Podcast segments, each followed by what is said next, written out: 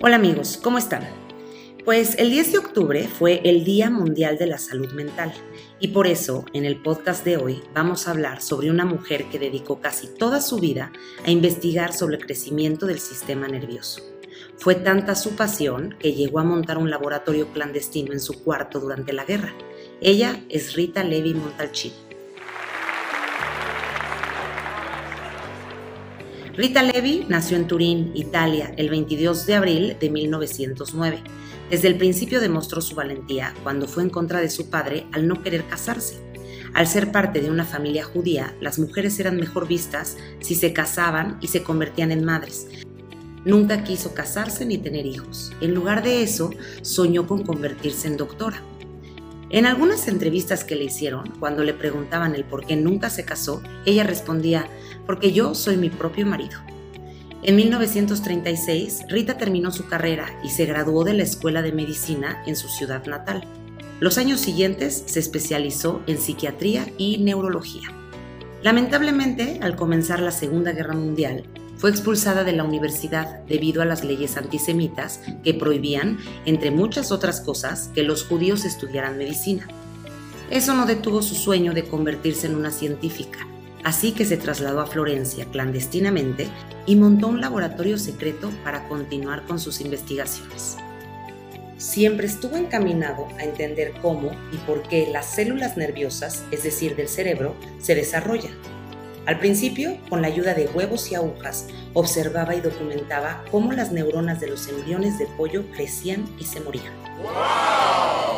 Cuando terminó la guerra, pudo regresar a Turín y retomó su posición y sus investigaciones en la universidad. Poco después se trasladó a Estados Unidos, a la Universidad de Washington, en San Luis, Missouri, para colaborar con Víctor Hamburger, un científico especializado en desarrollo embrionario. Planeaba quedarse un semestre, pero terminó quedándose 30 años. En esta universidad dio clases hasta que se jubiló en 1977.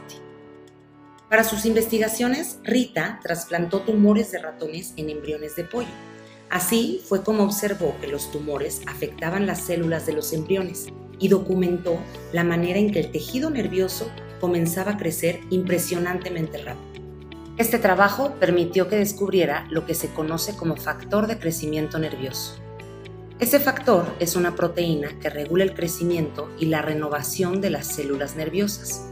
Este descubrimiento fue muy importante, pues dio pie a nuevas investigaciones con neuronas dañadas y ayudó, y sigue ayudando por supuesto, a tratar enfermedades como el autismo o el Alzheimer. En 1986, junto con su colaborador Stanley Cohen, ganó el Premio Nobel de Medicina por el descubrimiento de este factor. Asimismo, fue galardonada con otros premios importantes. Se convirtió en senadora del gobierno italiano y aprovechó para pelear por los derechos de las mujeres y promover a las mujeres científicas.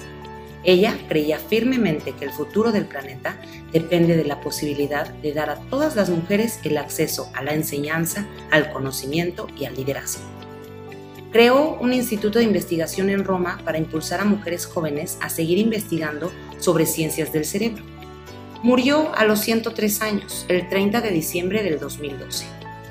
Su trabajo sin duda dejó una gran aportación al mundo de la ciencia su vida, como una mujer valiente que nunca se rindió y luchó por hacer sus sueños realidad, pese a las adversidades, es un gran ejemplo para todas aquellas niñas que sueñan con cambiar el mundo.